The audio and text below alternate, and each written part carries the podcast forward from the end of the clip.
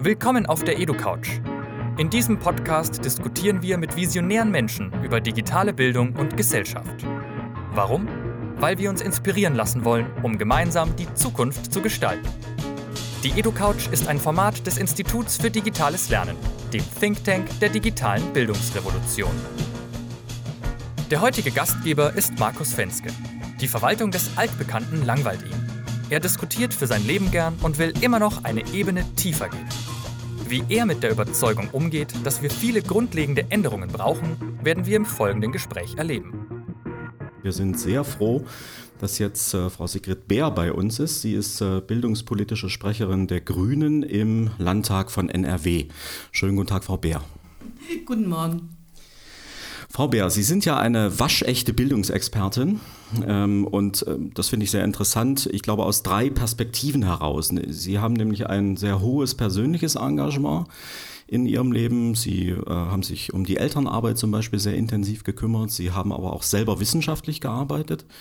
Und ähm, Sie kennen natürlich nun das Bildungsgeschäft auch aus der bildungspolitischen Sicht. Wenn ich diese drei Aspekte mal nehme, äh, wo sind denn da gegenwärtig die größten Probleme? Erst einmal, wenn wir über das Thema dieser Tagung äh, heute reden, ist das äh, in einer Podiumsdiskussion heute früh, glaube ich, schon sehr deutlich geworden.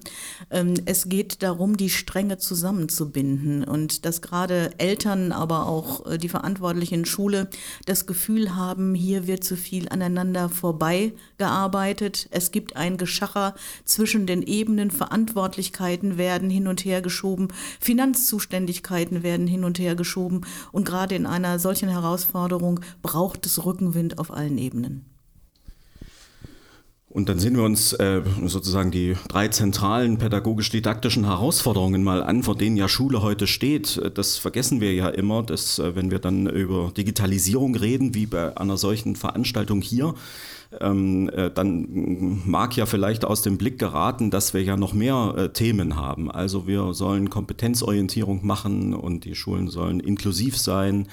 Ähm, wir sollen jetzt eben Digitalisierung machen, wir müssen die Diversität an den Schulen äh, stärken oder damit umgehen, äh, was sich ja dann auch ausdrückt in Lehrmaterialien, in unseren ähm, äh, Konzepten für den Unterricht.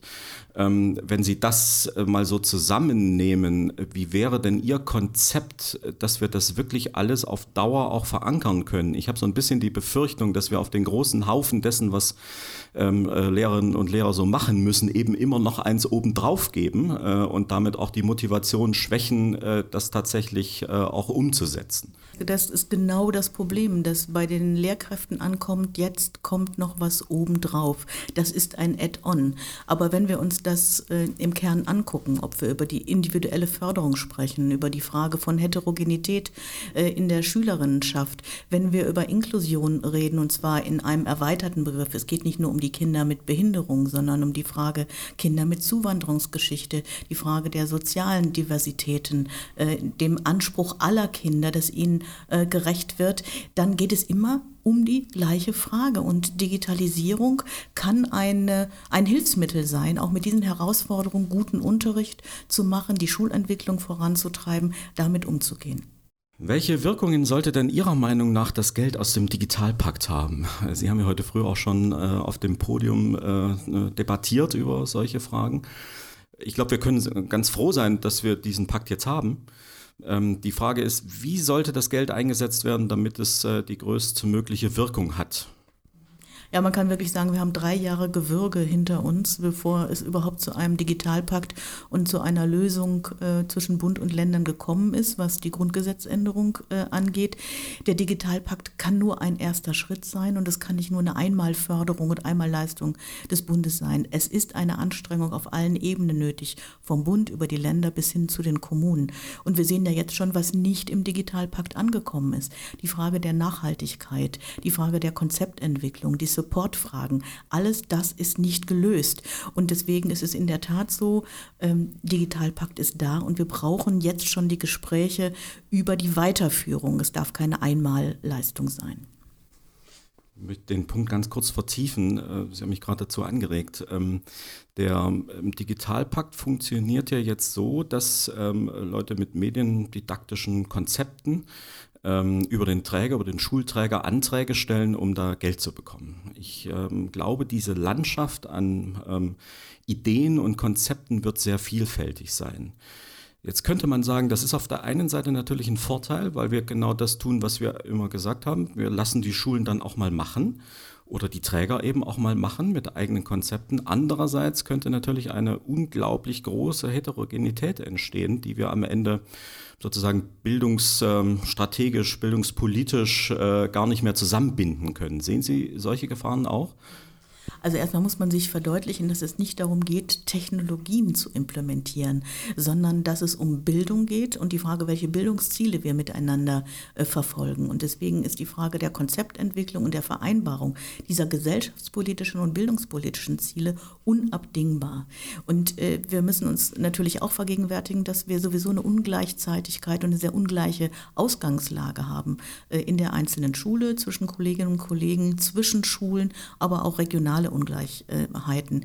Und wir sind in einer ständigen Aufholjagd. Einmal was die Ausstattung mit Infrastruktur angeht und was Konzeptentwicklung angeht. Wir sind dabei, nachzuholen, was uns andere längst vormachen und müssten uns eigentlich schon der Zukunft äh, widmen, ob das OER ist, ob das die Frage von Lernplattformen, anderen äh, Formaten ist. Und diese Ungleichzeitigkeit muss man aushalten, aber man muss sie mit einer bildungspolitischen Zielvereinbarung dann auch steuern und in eine Richtung bringen. Denn sonst haben wir in der Tat das Problem, ähm, dass Geld auch verpuffen kann und es nicht zielgerichtet ausgegeben wird.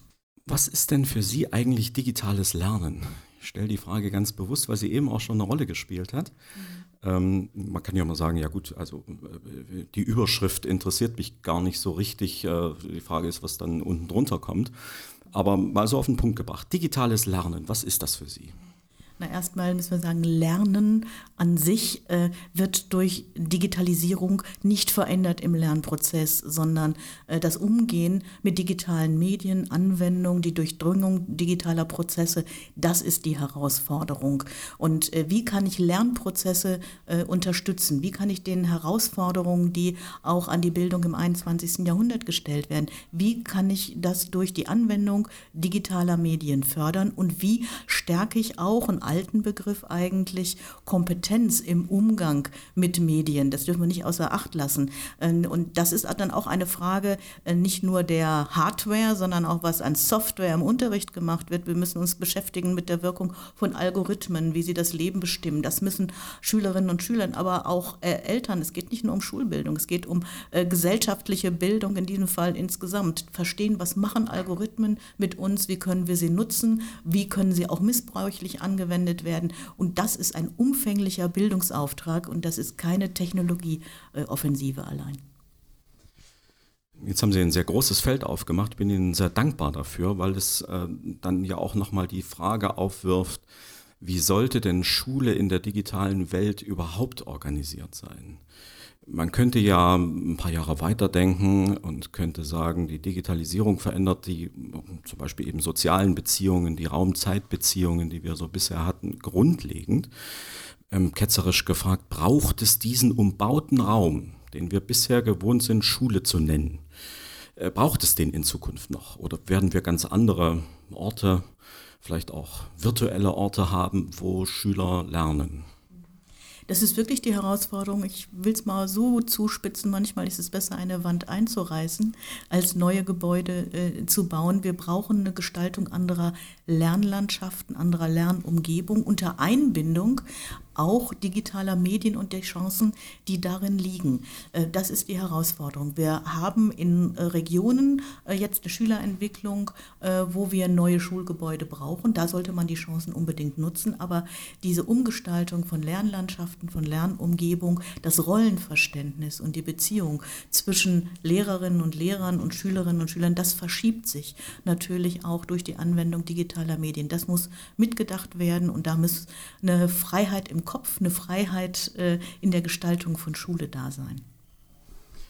Nun ist die öffentliche Schule ja ähm, heute als staatliche Schule sozusagen Teil der öffentlichen Verwaltung.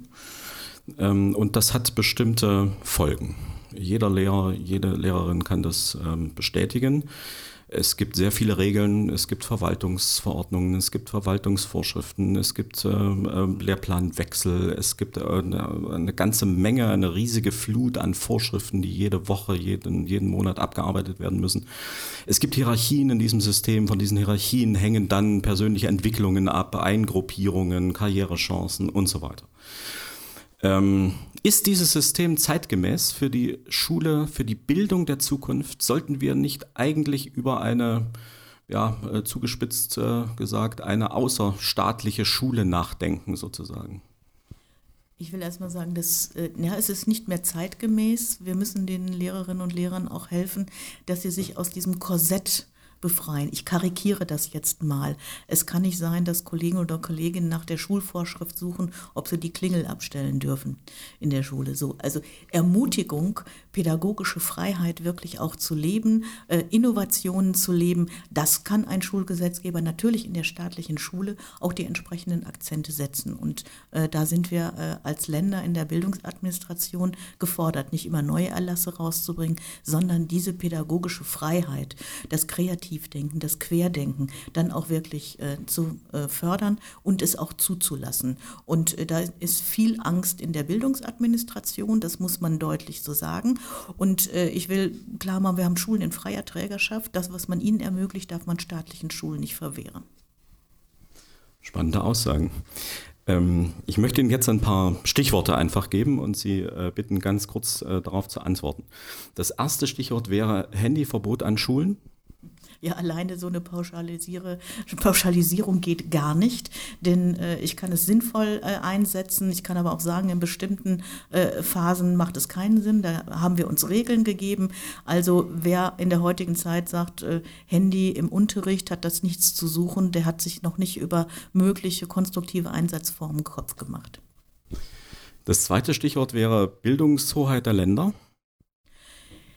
Zentralismus hilft uns nicht weiter, aber eine gemeinsame Anstrengung und das Einstellen des Zuständigkeitswirrwarrs und des Hin- und, Her und Herschiebens, äh, dieses schwarze Peter-Spiel, wer gibt jetzt Geld, wer sagt was, das äh, wird in den Schulen bei den Eltern äh, nicht verstanden. Aber gleichzeitig ist klar, wir sind hier heute in Berlin beieinander, von Berlin aus kann ich, und ich nehme es mal einen kleinen Ort, äh, den Ort Borchen in Nordrhein-Westfalen, da kann ich keine Schule gestalten. Ich muss mehr Autonomie in, an die Schulen vor Ort geben, ihnen zutrauen, dass sie wirklich äh, gut arbeiten, dass sie sich vernetzen können. Das können die Länder gut steuern, aber wir müssen uns über die bildungspolitischen Ziele verständigen.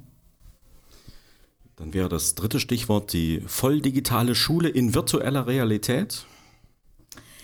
Also Menschen sollen sich treffen, miteinander umgehen, die Chancen, gerade durch den Einsatz digitaler Medien, auch die Beziehungsarbeit äh, wieder zu stärken, die sollte man äh, wirklich sehen. Da entstehen Freiräume, die äh, mit individueller Förderung, mit einem, einer intensiven Auseinandersetzung in der Schüler-Lehrerinnen-Beziehung gestärkt werden können. Und natürlich muss virtuelle Realität auch Eingang in den Unterricht in Lernlandschaften finden.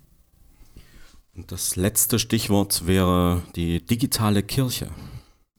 Das ist eine spannende äh, Geschichte, weil äh, ich bin Mitglied der EKD-Synode und auch Mitglied der äh, Kirchenleitung der Evangelischen Kirche von Westfalen. Und natürlich auch in solchen Jahrtausenden alten Strukturen wird darüber nachgedacht, wie Menschen heute zu erreichen sind, welche Medien sie bedienen, auf welchen Kanälen sie wirklich da sind.